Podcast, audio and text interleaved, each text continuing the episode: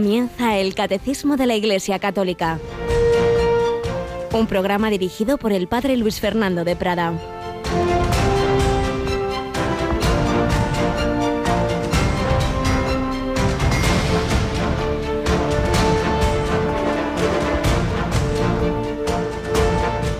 Entrad por la puerta estrecha, porque ancha es la puerta y espacioso el camino que lleva a la perdición, y muchos entran por ellos. Qué estrecha es la puerta y qué angosto el camino que lleva a la vida, y pocos dan con ellos. Alabados en Jesús, María y José, muy buenos días, muy querida familia de Radio María. En estos últimos días del mes de junio, del mes del corazón de Jesús, en esta novena al corazón de Cristo y en esta preparación a la renovación de España al sagrado del centenario de, esa consagración y, que la renovaremos el próximo domingo y este viernes esa solemnidad, unos días preciosos, hemos celebrado el Corpus Christi, solemnidad del cuerpo y la sangre de Cristo el domingo ayer, la solemnidad de la Natividad del precursor del Señor, de San Juan Bautista, y el viernes solemnidad del Sagrado Corazón de Jesús, que nos invita a todos a seguir sus huellas, a ir por el camino que lleva a la vida, a la vida eterna. Sí, es verdad, es un camino estrecho, no está de moda en absoluto. Lo que nos encontramos es todo lo contrario en el tono dominante de la sociedad, de los medios de comunicación, en España, en el mundo occidental, en el mundo en general pero de una manera muy fuerte, pues en este nuestro ambiente europeo, tiempos de apostasía silenciosa que decía San Juan Pablo II, y por ello de una manera especial la puerta es estrecha, el camino es, angosto, lo fácil es dejarse llevar a hacer lo que hacen todos y además con tantos señuelos. Parece que eso es lo que nos hace felices, lo que nos eh, hace la vida fácil y luego al final, cuando uno conoce tantas personas al cabo del tiempo de, su vida se dan cuenta del error con tantos desastres personales, familiares, tantas heridas que, que se van haciendo, que nos vamos haciendo y que uno luego ya, el demonio del pasárselo bien, de los placeres, le lleva a la desesperación de pensar que ya todo lo que ha hecho no tiene solución. Y ahí está el corazón de Jesús invitándonos a ir a Él. Venid a mí, los que estáis cansados y agobiados. Intentemos no ir por ese camino que nos engaña, que nos lo presenta todo fácil. en cambio parece que el camino del Señor es, es muy duro, pero con el amor, con el Espíritu Santo, lo que externamente parece tan duro luego es tiene la dulzura del amor y viceversa, lo que parece lo fácil y lo, y lo es ciertamente, pero no nos hace felices, todo lo contrario. Comenta el padre José Fernando Rey, muchas veces nos fijamos en sus comentarios al Evangelio, nos equivocaríamos si pensáramos que en el camino ancho, cada 20 metros existe un cartel con la inscripción hacia la ruina. No dudo de que muchos, aunque ese cartel existiera, seguirían avanzando, con la esperanza de poderse dar la vuelta antes de llegar al abismo. Pero es que ese cartel no existe. Y muchos que caminan por la senda ancha creen dirigirse hacia la vida. Que esta advertencia supla al cartel Muchos caminan por la senda ancha mientras rezan como si recorrieran el camino de Santiago. Oran, pero hacen lo que les da la gana, viven a todo tren y quieren que el propio Dios haga lo que ellos quieren y atienda encima sus súplicas, sus peticiones. No, no. Caminemos por la senda estrecha. Quienes van por ella oran, renuncian a su voluntad, obedecen y entregan la vida porque están enamorados. Y estos alcanzan el cielo.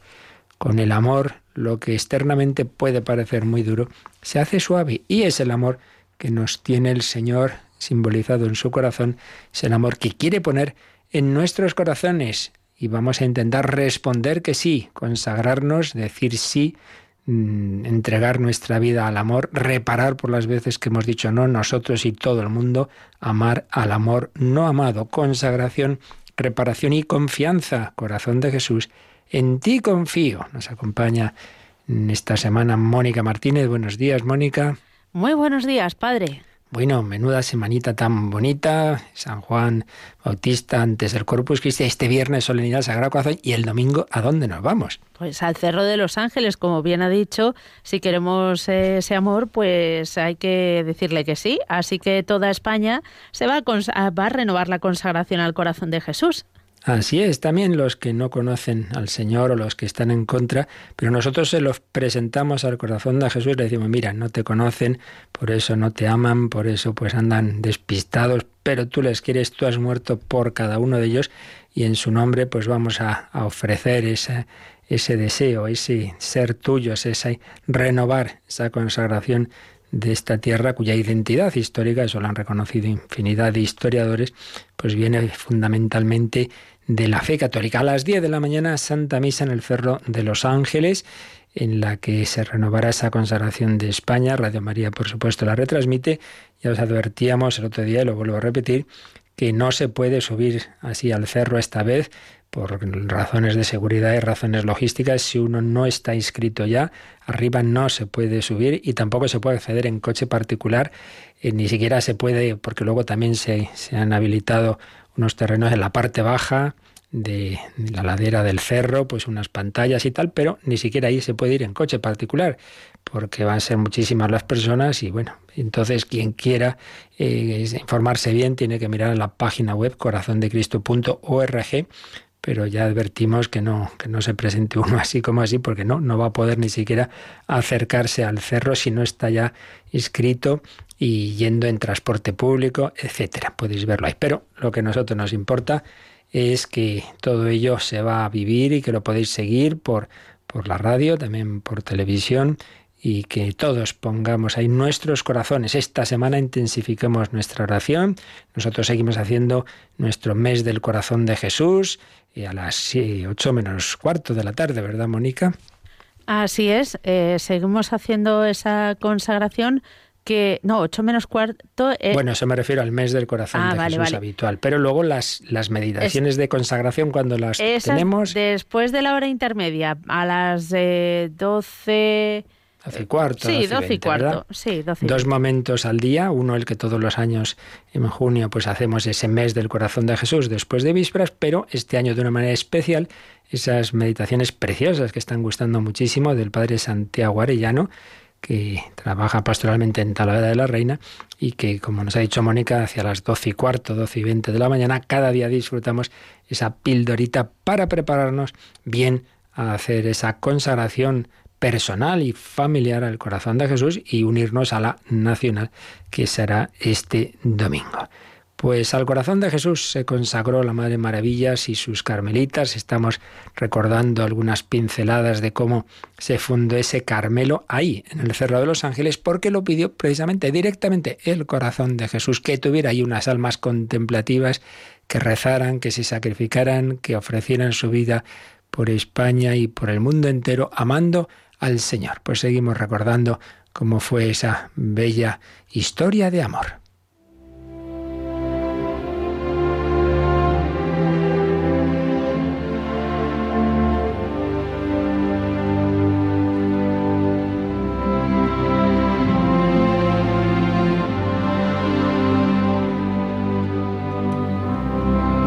Del corazón de Jesús. Santa Maravillas y el Cerro de los Ángeles.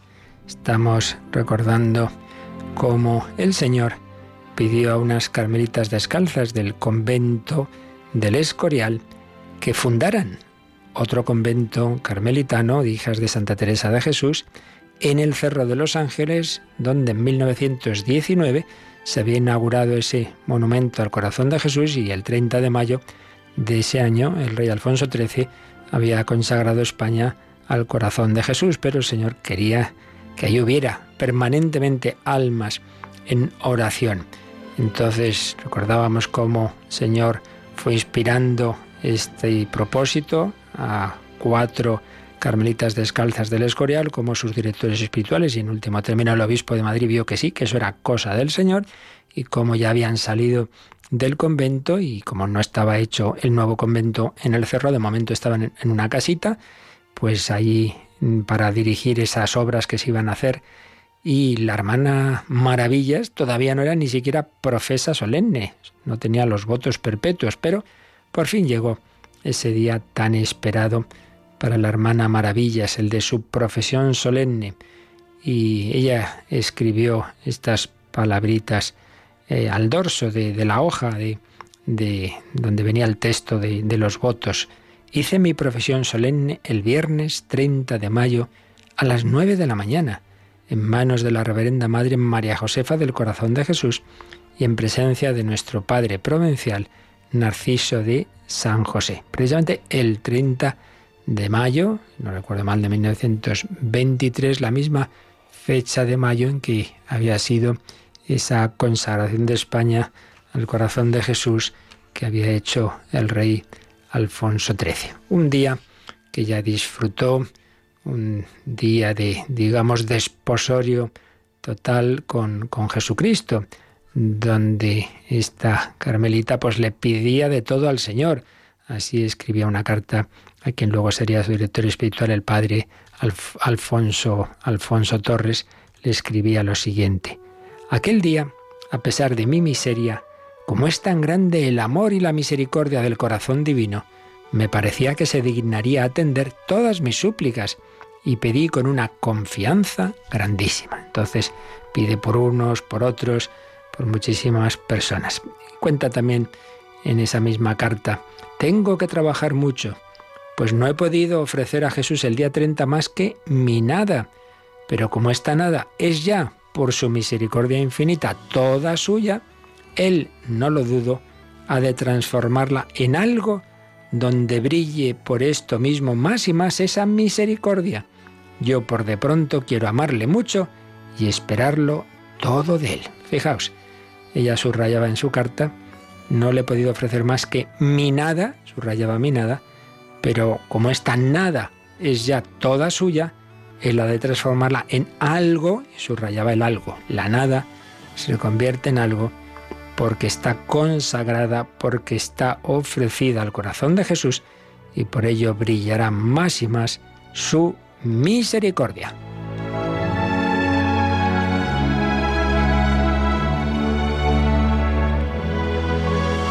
Muchas personas se alegraron de esa fundación, por ejemplo el padre general de los carmelitas descalzos, el padre Lucas de María Santísima escribía, yo espero que el Carmelo del Cerro de los Ángeles ha de contribuir en gran manera para traer las bendiciones del cielo sobre España y sobre toda la orden, que ha de ser un plantel de almas muy santas que darán gloria especial al Señor y servirán de estímulo con su vida ejemplar a otras muchas almas.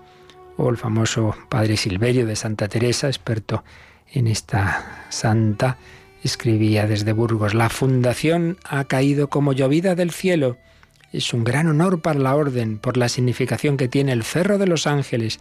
Ahora lo que hace falta es que correspondan bien a tanta distinción y sean lámparas encendidas ante el Sagrado Corazón, que le desagravien de tantas ofensas como se cometen y hagan llover dulce lluvia de bendiciones y gracias para España. Bueno, pues esto que le decía este padre de maravillas realmente es una llamada a todos nosotros. Estamos llamados a ser lámparas encendidas ante el corazón de Cristo, de oración, de intercesión. Tú intercede por tu familia, por aquellas personas que Dios te ha encomendado a ti, por, por tus amigos, por tu ámbito de trabajo, por España, por el mundo entero. Lámparas encendidas. Pues lámparas encendidas eran esas cuatro religiosas que desde aquel pisito iban dando los pasos para que se les hiciera ese convento donde iban a ir a vivir en el cerro de los ángeles al pie del corazón de Jesús.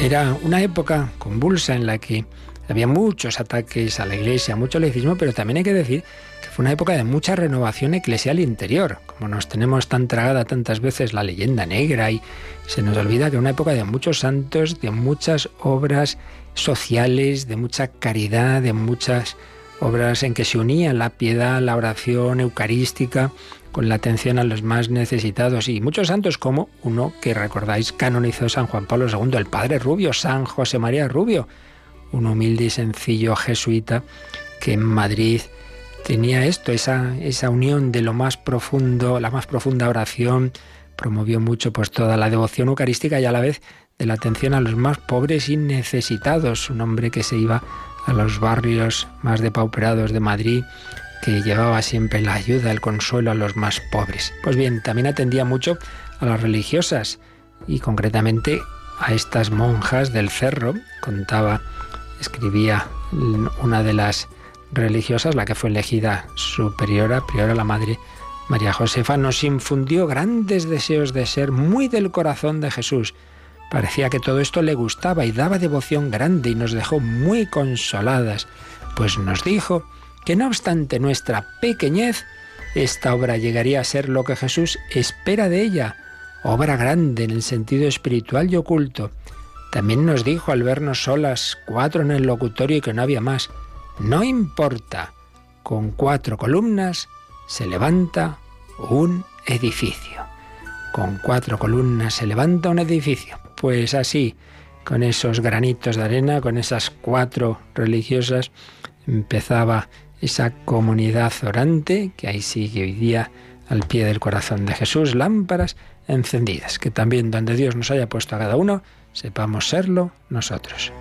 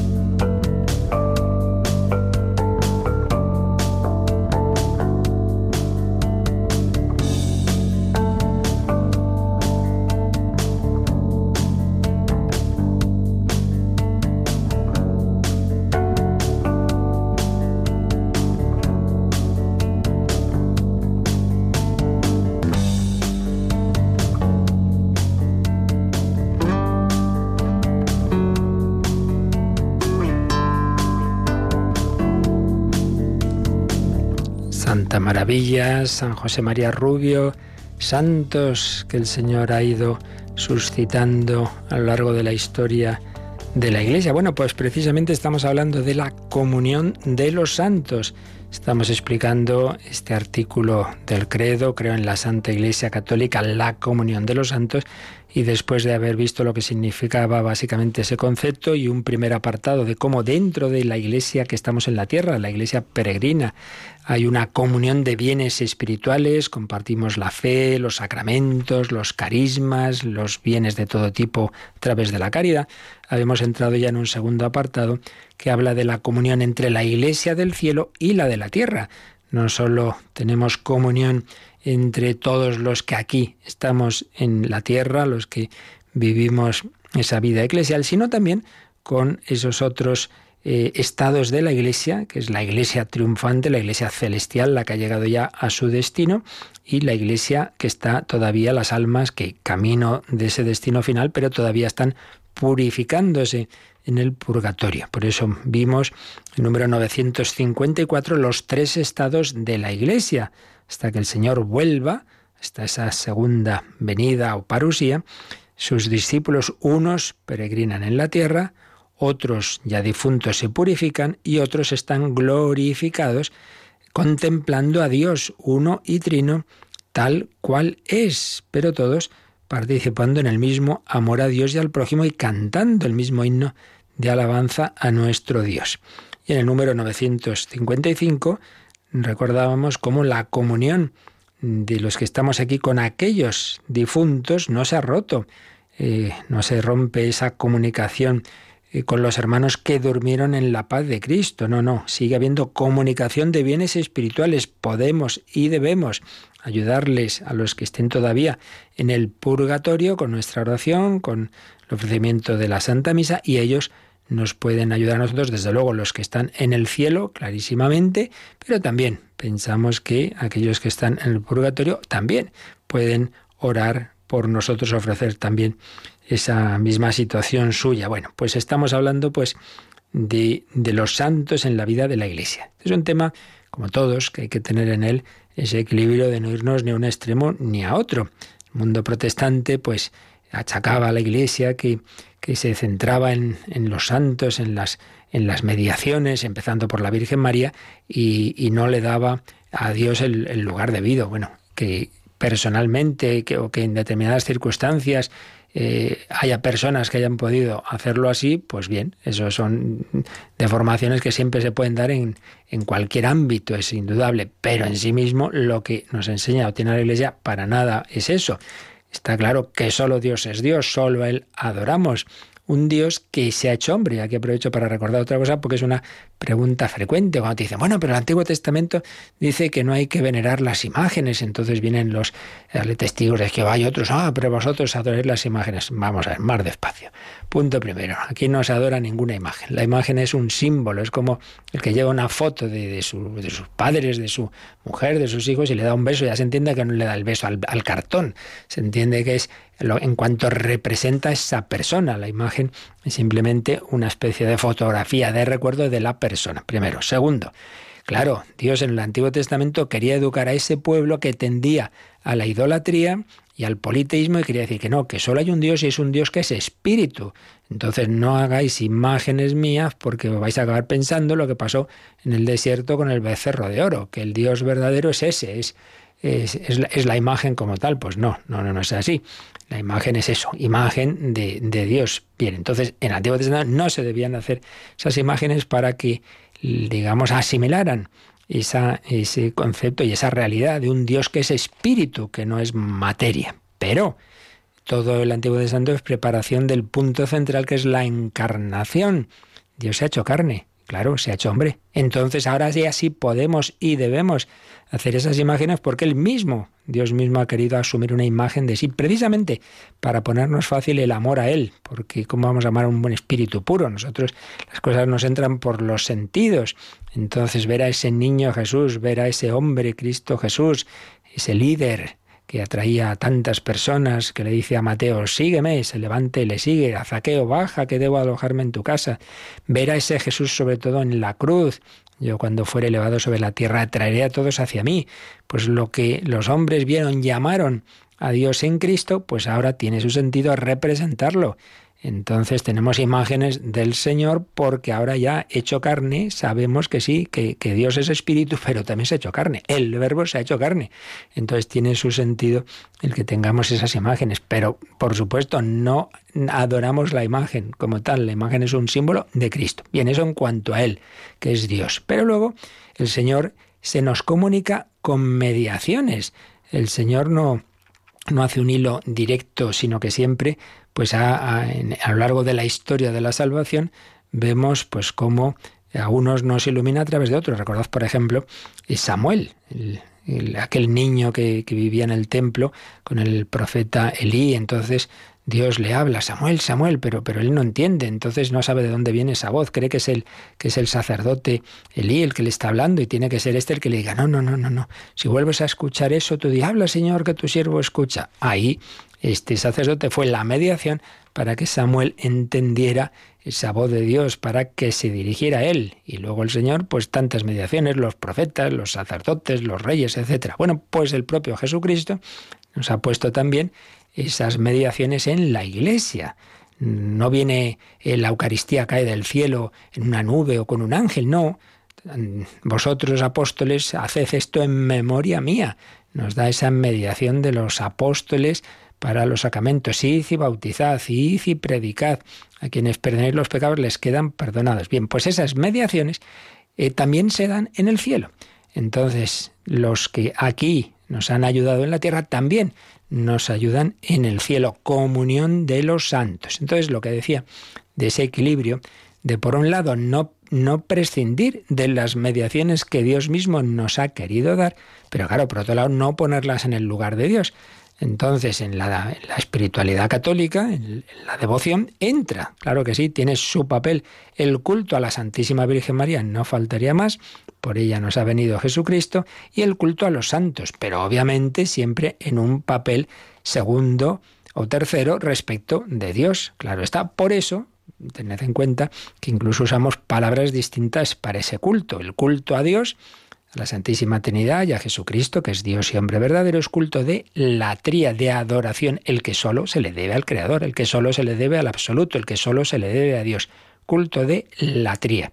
En cambio, cuando hablamos de los santos hablamos de dulía, de veneración. Culto de dulía es otro orden completamente distinto. Y eso sí, dentro de los santos hablamos en un papel muy especial de hiperdulía para la Virgen María, porque no es una santa más, porque es la Madre de Dios porque por ser madre de Dios fue ya concebida sin pecado original, llena de todas las gracias. Pero no es una diosa, por supuesto que no, es criatura.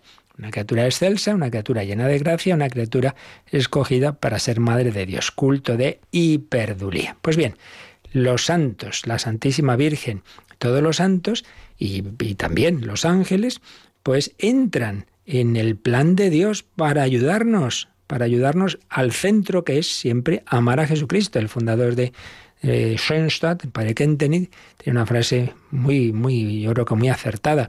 La Virgen María no es el centro, pero está en el centro. No, no, el centro es Cristo, no es el centro, pero está en el centro, porque Cristo, Dios, se ha hecho hombre gracias al sí de María. Y luego todo, no solo ese momento, sino que María está presente en todos los momentos importantes, por supuesto, en la consumación de la redención en la cruz. Ahí estaba al pie de la cruz. Pues bien, por todo ello, en la fe católica y en la espiritualidad católica entran los santos, sabiendo siempre, repito, que entran en ese lugar siempre subordinado, pero que no podemos ni debemos de ninguna manera dejar de lado.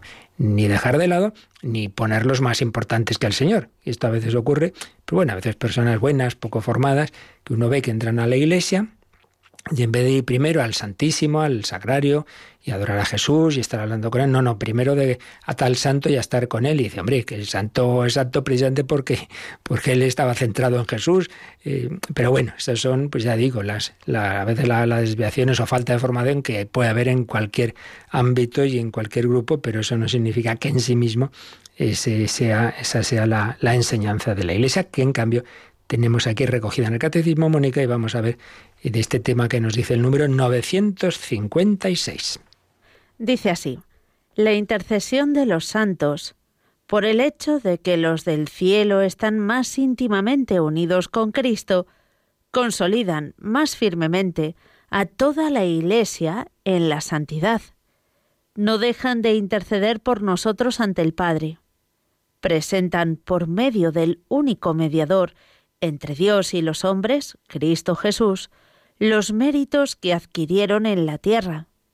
Su solicitud fraterna ayuda pues mucho a nuestra debilidad. Pues bien, es un número que como en tantas otras ocasiones está basado en la Lumen Gentium del Vaticano II. Y esta doctrina que aquí nos ha dicho con esa cita, luego pues la ilustra con dos eh, ejemplos de, de, santos, con dos frases de santos, o mejor, sí, bueno, el relato de la, de la muerte de Santo Domingo de, de, Guzmán y luego una frase de Santa Teresita. Nos las leéis también, por favor. No lloréis, os seré más útil después de mi muerte y os ayudaré más eficazmente que durante mi vida. Pasaré mi cielo haciendo el bien sobre la tierra. La primera frase, esa de no lloréis, os seré más útil después de mi muerte y os ayudaré más eficazmente que durante mi vida es de Santo Domingo. Y la segunda, pues la dijo Santa Teresita, que con 24 años agonizaba en el Carmelo de Lisieux y decía estas palabras tan preciosas. Pasaré mi cielo haciendo el bien sobre la tierra. En otra ocasión dijo que derramaría una lluvia de rosas desde el cielo. Y ciertamente, cuando era, pues estaba en la tierra, pues nada, la conocían sus las demás monjas que estaban en el convento, familiares pocos que le quedaban y, y, no, nada más. Pero en cambio, después de su muerte, como desde el cielo derramó esa lluvia de rosas que hizo que enseguida en el mundo entero se la conociera y luego pues al leer su historia de un alma, pero sobre todo pues la de gracias recibidas desde entonces, ya, ya un siglo largo, eh, ciento veintitantos años y, y cómo pues pues desde el cielo ha generado tanto amor y devoción porque ese amor, esa confianza que ella tenía en el amor de Dios, pues el Señor le ha concedido ayudar desde el cielo a que también los demás lo conociéramos. Yo mismo me hizo muy, me hace muchísimo bien Santa Teresita. El Señor tiene mediaciones. Cuando uno dice, no, no, no, yo solo Dios. Pero vamos a ver, vamos a ver. A ti te ha entrado el Evangelio así, te ha caído, no sé cómo, con un ángel. Habrá habido alguien que te lo haya dado, ¿no? Y que te lo haya explicado. Y no, no, yo sacerdotes, no, bueno, pues en esa comunidad eh, hay también un, alguien que dirige, ¿no? Y hay un pastor, o tus padres te educaron en la fe o te enseñaron a rezar. Siempre hay mediaciones, siempre. Lo importante es eso, que estén en su lugar y que no nos lleven a ellas mismas, sino al Señor. Pero la mediación es el camino que Dios ha querido y para empezar, pues él ha en la tierra con la mediación de la Virgen María. Podía haber dicho, no, yo me mm, creo un cuerpo, una, me, aparezco de repente aquí ya mayor. No, no, no, no, no. Ha, pedido la colaboración de María. Hasta que María no da su sí, el ángel no se retira. Es una llamada, una vocación a colaborar en la redención del mundo. Pues sí, y fijaos la explicación que nos ha dado la Lumen Gentium. Eh, es que estos de los santos del cielo están más íntimamente unidos con Cristo y no dejan de interceder por nosotros ante el Padre, precisamente porque están más unidos a Él, nos ayudan, nos ayudan especialmente a llegar nosotros a esa meta y presentan por medio del único mediador entre Dios y los hombres, Cristo Jesús, los méritos que adquirieron en la tierra. Ya sabemos que el único mediador es Jesucristo, pero el único mediador suscita mediaciones subordinadas, no otros caminos distintos. Nadie va por un camino que no sea Cristo, pero es que el camino que es Cristo, Él mismo lo hace presente a través de las mediaciones que Él ha escogido, como decíamos antes, especialmente los sacramentos pero la misma oración de intercesión se une a la de Cristo. Por eso en las oraciones de la misa nos dirigimos al Padre y decimos, por nuestro Señor Jesucristo, tu Hijo, te lo presentamos a través de tu Hijo, pero estamos rezando los que estamos aquí y los del cielo. Mediación eh, ante el Señor pues de aquellos santos que están ya, que han llegado ya a la meta, pero que no están ahí eh, sentados o tumbados haciendo el vago. No, no, pasaré mi cielo haciendo el bien en la tierra. Esa frase de Santa Teresita y de tantos santos de que no se iban a olvidar de nosotros, se cumple una y otra vez y lo vemos, ¿no? Pues y, uno tiene experiencias de, de personas de determinadas instituciones o grupos que, que, han, que han muerto y uno dice, ay, qué pena. Y luego te das cuenta de cómo hay una fecundidad y hay una bendición de Dios, pues sin duda a través de esas personas que ahora pueden hacer más en el cielo que antes en la tierra. El Señor nos llama a todos a seguirle, cada uno pues donde Dios le haya puesto. Lo importante es amar. ¿Quién es el más importante en el reino? Pues el que se fía del Señor, el que responde a su voluntad, el que se deja santificar, llega a ese destino y igual que en la tierra nos ayudó pues con sus consejos, con sus palabras, con sus acciones, ahora sigue ayudándonos en el cielo. ¿Quién es el más importante? Vamos a meditarlo un poquito con el Señor.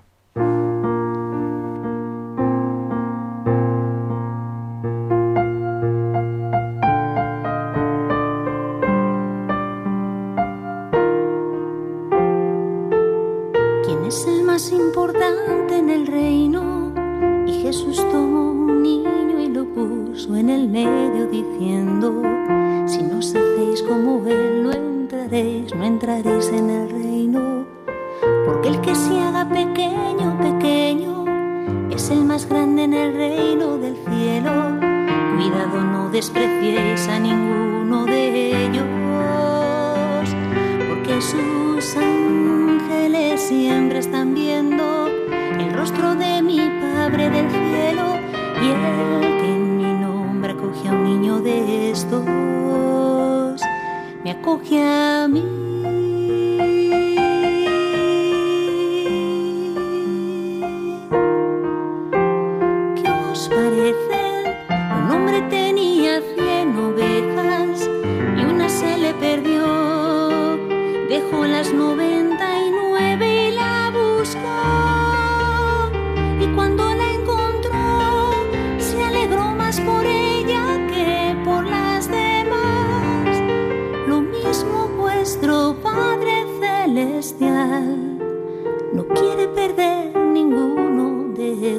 ¿Quién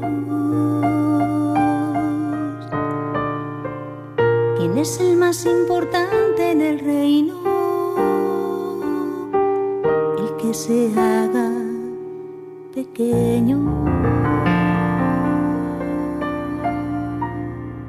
Están escuchando el Catecismo de la Iglesia Católica con el Padre Luis Fernando de Prada.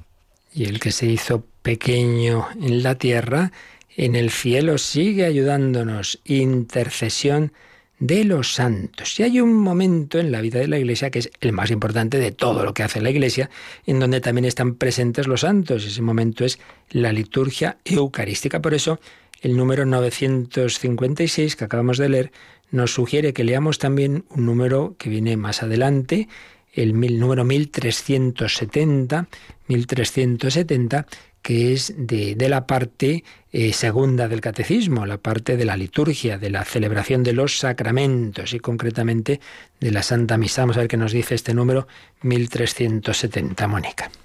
A la ofrenda de Cristo se unen no solo los miembros que están todavía aquí abajo, sino también los que están ya en la gloria del cielo.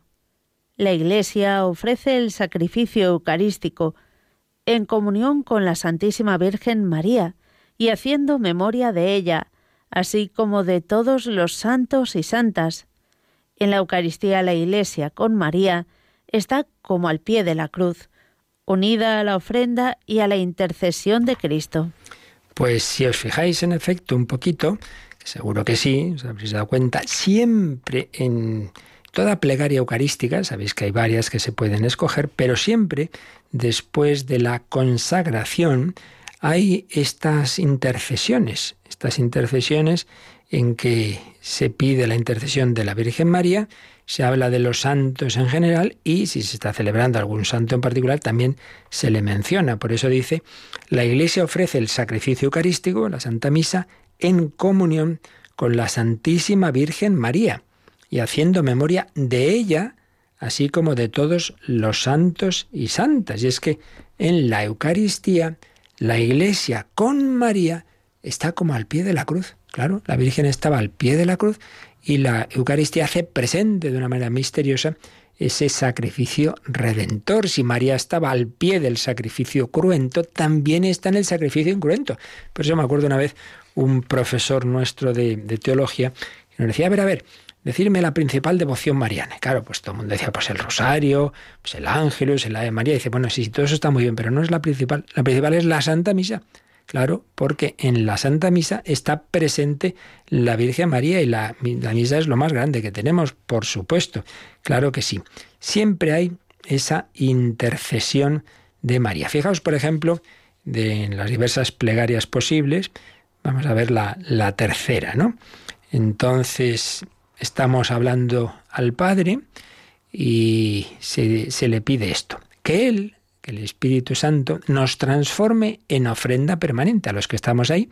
Fijaos, aprovecho también eh, la epíclesis, que significa llamada, es esa llamada al Espíritu Santo para que transforme el pan y vino el cuerpo y la sangre de Cristo. Ya ha ocurrido, ya se ha dado la consagración. Pero hay una segunda epíclesis que es pedir que ahora nos transforme a nosotros. Eso es más difícil, porque el pan y el vino no protestan, se dejan. En cambio nosotros en nuestra libertad pues no siempre nos dejamos. Que Él nos transforme en ofrenda permanente. Si el Espíritu Santo nos transforma, entonces llegaremos al cielo para que gocemos de tu heredad junto con tus elegidos, con María, la Virgen, Madre de Dios. Siempre en mención de la Virgen. También se ha añadido, ya Juan 23 dio un primer paso y ahora ya hace unos años recién, eso, más recientemente, su esposo San José, que, que, tampoco es un santo más, es fundamental. Después de la Virgen es el santo más importante. Con María, claro, educó a Jesús. Con María la Virgen, Madre de Dios, es el que le transmite el título de hijo de David también. Su esposo San José, los apóstoles y los mártires, si hay algún santo que se celebre ese día, y todos los santos, por cuya intercesión confiamos obtener siempre tu ayuda. ¿Veis? Pues esa mención especial de la Virgen y de todos los santos o pues de algún santo en, en, en particular. Y así pues en las, en las diversas plegarias eucarísticas, pues siempre, siempre se da esta mención. Vamos a ver la primera, que es la que durante siglos fue la única que, se usaba, el canon romano, plegaria eucarística primera, quizá por ser más largo, por lo que sea, se usa poco y es una pena porque tiene una gran riqueza. Pues fijaos lo que se dice. Reunidos en comunión con toda la Iglesia. Estamos hablando de la espiritualidad de comunión. Todos estamos unidos en la tierra y en el cielo. Comunión de los santos. Reunidos en comunión con toda la Iglesia, veneramos la memoria, ante todo, de la gloriosa siempre Virgen María. Evidentemente, antes ya está, estamos hablando de Dios y solo Él la adoración, pero dentro ya de, de, ese segundo nivel, pues ante todo la gloriosa siempre Virgen María, por eso culto decía de hiperdulía. Madre de Jesucristo nuestro Dios y Señor. Veneramos la memoria ante todo de la gloriosa siempre Virgen María, la de su esposo San José, y luego la de los santos apóstoles y mártires, y como este es el canon romano, el que se genera en la Iglesia de Roma, entonces se menciona a los apóstoles y a los mártires de Roma. Los santos apóstoles y los primeros mártires de los del Imperio Romano, claro. Pedro y Pablo, Andrés, Santiago y Juan, etcétera, etcétera. Lorenzo, Crisógono, Juan y Pablo y la de todos los santos. Por sus méritos y oraciones, concédenos en todo tu protección. ¿Veis? La fe de la Iglesia se expresa en su liturgia lex orandi, les credendi, les credendi, les orandi. Es decir, lo que se cree se ora y lo que se ora está en la fe de la Iglesia. Hay una mutua relación. Si una verdad de fe no la llevamos a la oración, se acaba olvidando, se acaba perdiendo. Intercesión de los santos. Pues no lo dejemos. El, Señor nos ha dado nuestros hermanos mayores. No es lo esencial, ya lo sabemos. Lo esencial es Jesucristo. Es, y luego la Virgen María, sí, sí, pero oye, si tienes hermanos, hombre, si tienes hermanos mayores, los padres quieren que los hermanos mayores ayuden a los pequeños, ¿por qué vamos a prescindir de esa ayuda? Y también la de los ángeles, no seamos tontos. Así que aprovechemos esta ayuda, esta intercesión, sabiendo que nosotros el centro es Jesucristo y que eh, Jesucristo a él nos lleva a la Virgen, pero la Virgen a su vez nos dice, ven, que ahí tienes a tus hermanitos, venga, ayudaos unos a otros. Bueno, pues vamos ya a pasar al siguiente número que desarrolla un poquito más. Si el número 956 se titulaba La intercesión de los santos, el 957 explica más esta relación con ellos y se titula La comunión de los santos. ¿Qué papel tienen los santos? Vamos a seguirlo viendo, Mónica, leyendo este número 957. No veneramos el recuerdo de los del cielo tan solo como modelos nuestros, sino sobre todo para que la unión de toda la Iglesia en el Espíritu se vea reforzada por la práctica del amor fraterno. En efecto, así como la unión entre los cristianos, todavía en camino, nos lleva más cerca de Cristo, así la comunión con los santos nos une a Cristo, del que emana, como de fuente y cabeza, toda la gracia y la vida del pueblo de Dios. Pues de nuevo ha sido todo este párrafo una cita del Vaticano II, la Lumen Gentium 50, pero a continuación añade una frase de uno de los mártires de los primeros tiempos, San Policarpo. A ver qué decía San Policarpo. Nosotros adoramos a Cristo, porque es el Hijo de Dios. En cuanto a los mártires, los amamos como discípulos e imitadores del Señor, y es justo, a causa de su devoción incomparable hacia su Rey y Maestro, que podamos nosotros también ser sus compañeros y sus condiscípulos. Pues un número precioso este que nos ha dicho. Por un lado, el sentido de la veneración a los santos se nos ha dado dos matices. Uno que son modelos nuestros. Cuando la Iglesia canoniza a alguien, está diciendo dos cosas fundamentalmente. Una, la certeza de que están en el cielo. Una canonización es un acto del magisterio de la Iglesia que se considera infalible porque el Señor no va a permitir que se nos engañe diciendo, sí, sí, este está en el cielo, pues acudir a él, y resulta que no. Por un lado, está en el cielo. Pero en segundo lugar, se está diciendo que su vida es modélica. Se entiende a lo mejor un santo ha tenido una época de su vida mala, ha sido un converso, pues entiende al menos la etapa final de su vida, pues siempre con las limitaciones, porque sin ningún pecado solo es la Virgen María, eso ya lo sabemos, pero, pero a pesar de todo que ha habido en él, un, en él o en ella un modelo de virtudes. Entonces son dos aspectos. Uno, que es una persona que es modelo nuestro. No veneramos el recuerdo de los del cielo tan solo como modelos nuestros, pero también. Pero además para que la unión de toda la Iglesia en el Espíritu se vea reforzada por la práctica del amor fraterno. Y aquí hace alusión a la intercesión. Es decir, el culto a los santos tiene eh, al menos esos dos sentidos. Uno, que son modelo para nuestra vida aquí. Y segundo, que ellos nos ayudan, como aquí nos ayudamos unos a otros. Si es que no es tan raro esto. Nos ayudamos pues con consejos, con palabras y rezando unos por otros. Bueno, pues ellos rezan desde allí, también nos ayudan. Su intercesión. Y además, pues nos explica que así como aquí, en la, la unión entre nosotros, nos lleva más cerca de Cristo. Una buena amistad siempre es una de las ayudas que siempre se ha dicho para seguir al Señor. Ten buenos amigos, grupos cristianos, participar en actividades de una parroquia, de un movimiento, o al menos eso, a nivel si no quieres digamos, oficial en un grupo concreto, pero con, con, amistades que te ayuden. Bueno, pues también ser amigos de los santos del cielo. Entonces aquí nos ayudamos a seguir a Cristo y también el santo, los santos nos ayudan, nos llevan más cerca de Cristo. De él procede del Señor la gracia. Y fijaos cómo lo explicaba San Policarpo, mártir, discípulo de San Juan Evangelista. Nosotros adoramos a Cristo, solo a Él, porque Él es el Hijo de Dios. Pero a los mártires, al principio de los primeros siglos de la Iglesia, los santos canonizados o los santos a los que se veía como modelos eran solo los, mártires, ¿no? Luego ya se fue viendo que también hay un martirio blanco. Dice, en cuanto a los mártires, los amamos, no dice los adoramos, no, los amamos como discípulos e imitadores del Señor y precisamente por la devoción incomparable que le tuvieron a su rey y maestro. Por eso, no, no por sí mismos, no, yo no es que ponga una persona humana en lugar de Cristo, pero esa persona humana ha amado a Cristo y le pido que me ayude a mí también a amarle como Él le ha amado. Que podamos nosotros, también nosotros, ser sus compañeros y sus condiscípulos. Pues así lo fue San Policarpo, que es este ancianito que le dicen que reniegue, que hable mal de Jesucristo y salva la vida, dice, llevo 86 años recibiendo solo bendiciones de mi rey, Señor, voy, voy ahora a hablar mal de él. Y por supuesto, fue el martirio, amó a Jesucristo, pues ahora Él nos ayuda.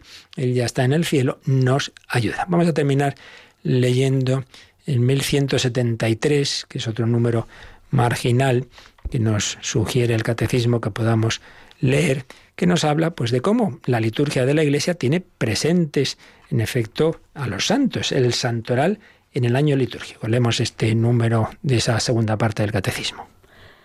Cuando la Iglesia, en el ciclo anual, hace memoria de los mártires y los demás santos, proclama el misterio pascual cumplido en ellos, que padecieron con Cristo y han sido glorificados con Él.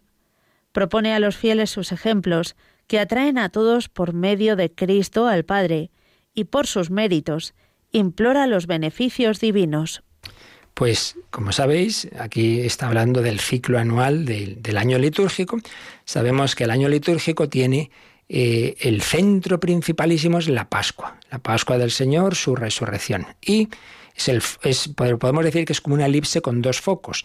Este es el foco principal, pero también hay otro foco que es la Navidad ese que resucitó y que celebramos en Pascua, nació, primero se encarnó y nació. Entonces, dos focos, muy bien. El misterio pascual de Jesucristo.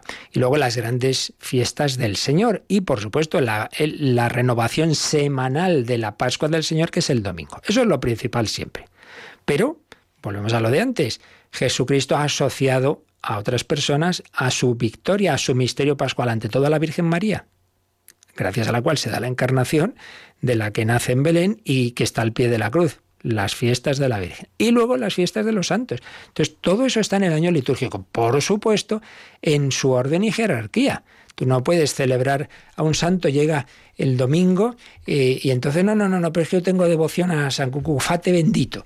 Entonces hoy, dígame usted la misa, de no, mire, hoy es la, misa del domingo, no, no. Esto el Señor, por supuesto, siempre es lo más importante, pero eso no quita que tengamos presentes a los santos y que también celebremos las fiestas de los santos.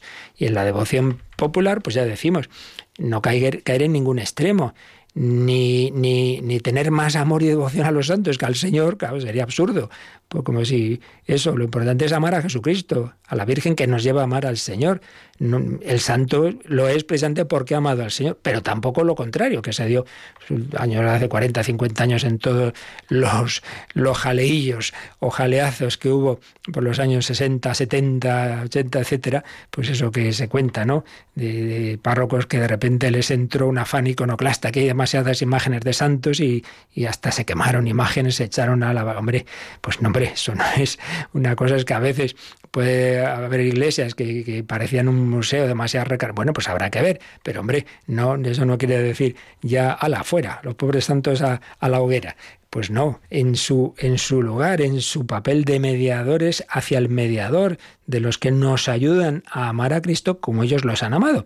Pues por eso también están en la liturgia. Siempre hay una mención y luego hay fiestas de los santos que por supuesto siempre se subordinan a lo principal, que es la celebración del misterio pascual de nuestro Señor Jesucristo, Dios y hombre verdadero, y, siempre con él, pues la Virgen María, que no es el centro, pero está en el centro. Bueno, pues por ahí va todo esto de, la comunión de los santos, la comunión de la iglesia de la tierra con la del cielo, y esa ayuda que nos dan desde ese umbral eh, ellos que han traspasado el umbral de la muerte y que están ya en el destino final. No perdamos su ayuda, acudamos a ellos. Y todo ello es porque Jesucristo está vivo y Él que está vivo nos da su Espíritu Santo y también nos ofrece la ayuda de nuestros hermanos. Ahora lo recordamos una canción, pero antes nos recuerdan también eh, cómo podéis eh, hacernos llegar vuestras consultas de este o de cualquier otro tema.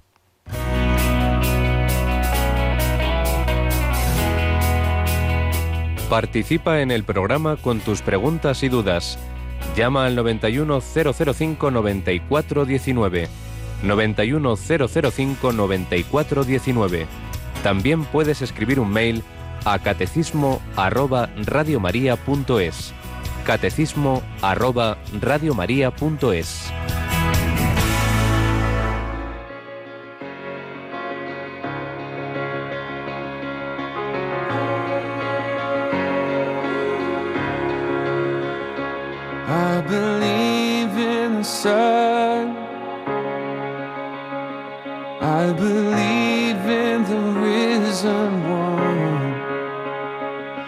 I've been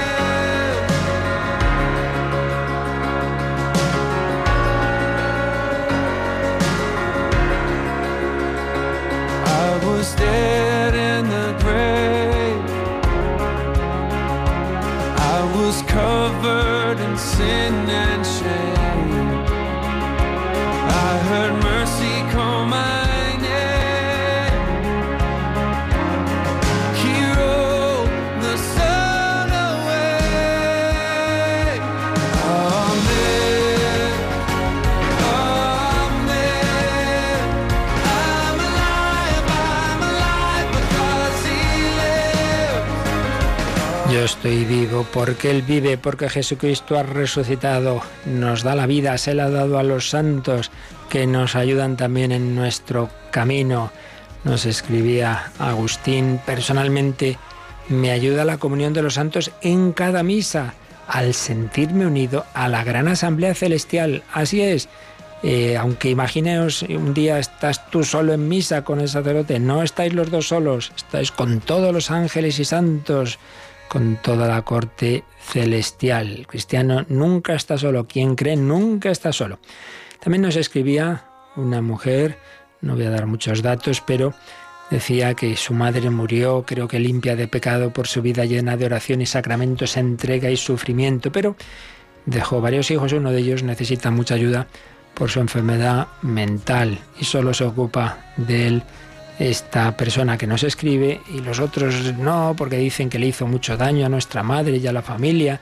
Me pregunto, ¿se puede decir a los hermanos que ella, nuestra madre, no descansará hasta que todos nos hagamos cargo de él y practiquemos el amor fraterno? Pues hombre, no.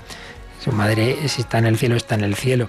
Y aunque los de la tierra no hagamos todo lo que hay que hacer, eso no quiere decir que ya que no descanse. Otra cosa es decir, hombre, mamá desde el cielo sin ninguna duda está rezando para que nos portemos bien, para que practiquemos la caridad, para que nos demos cuenta que nuestro hermano necesita ayuda y que sin duda, sobre todo con enfermedades mentales que son las más dolorosas, pues eh, se hacen cosas que de las que uno no es responsable, pero aunque lo fuera, para algo está el perdón, ¿no? Entonces hay que invitar a hacerlo, pero no dando como razón que, entonces nuestra madre o tal otra persona que ha podido fallecer, ahora pensémoslo en cualquiera de nosotros, no, pues no descansará y estará sufriendo hasta que no nos porte. No, no, si está en el cielo, está en el cielo. Otra cosa es que no sea indiferente, eso es otra cuestión. Como Dios no es indiferente, pero eso no quiere decir que no disfruten de, la felicidad celestial eh, que puede ir unida a ese compartir situaciones difíciles nuestras como repito, ocurre en el mismo Señor, que no es indiferente a nuestro mal, pero, insisto, eso no quiere decir que, hasta que no nos portemos bien no van a tener eh, ese descanso las personas queridas. No, eso sería una, una manera de argumentar no, no, no precisa desde nuestra fe. Pues nada, pedimos al, al Señor, a su sagrado corazón en esta novena, en esta preparación a la solemnidad del corazón de Jesús. Pedimos a María en cuyo seno empezó a latir ese corazón, pedimos a todos los santos que han amado a Jesucristo, pues que también nosotros vayamos avanzando por la senda estrecha, pero que a la vez es la senda de la paz, de la alegría, de la felicidad, del amor, porque con el amor todo se hace suave. En cambio, la senda ancha es la fácil, pero por ella al final acabamos en la tristeza del egoísmo, de la infecundidad, de la falta de sentido y en último término de la falta de esperanza. El demonio promete mucho, luego cuando nos tiene hundidos en nuestro propio pecado, pues ya nos quiere desesperar y que pensemos que no tiene nada solución, nos mete en un pozo hondo y oscuro. Jesucristo en cambio nos dice, venid a mí, que yo os aliviaré. Pues a Él queremos ir y al pedimos su bendición, la bendición de Dios Todopoderoso, Padre, Hijo y Espíritu Santo, descienda sobre vosotros. Alabado sea Jesucristo.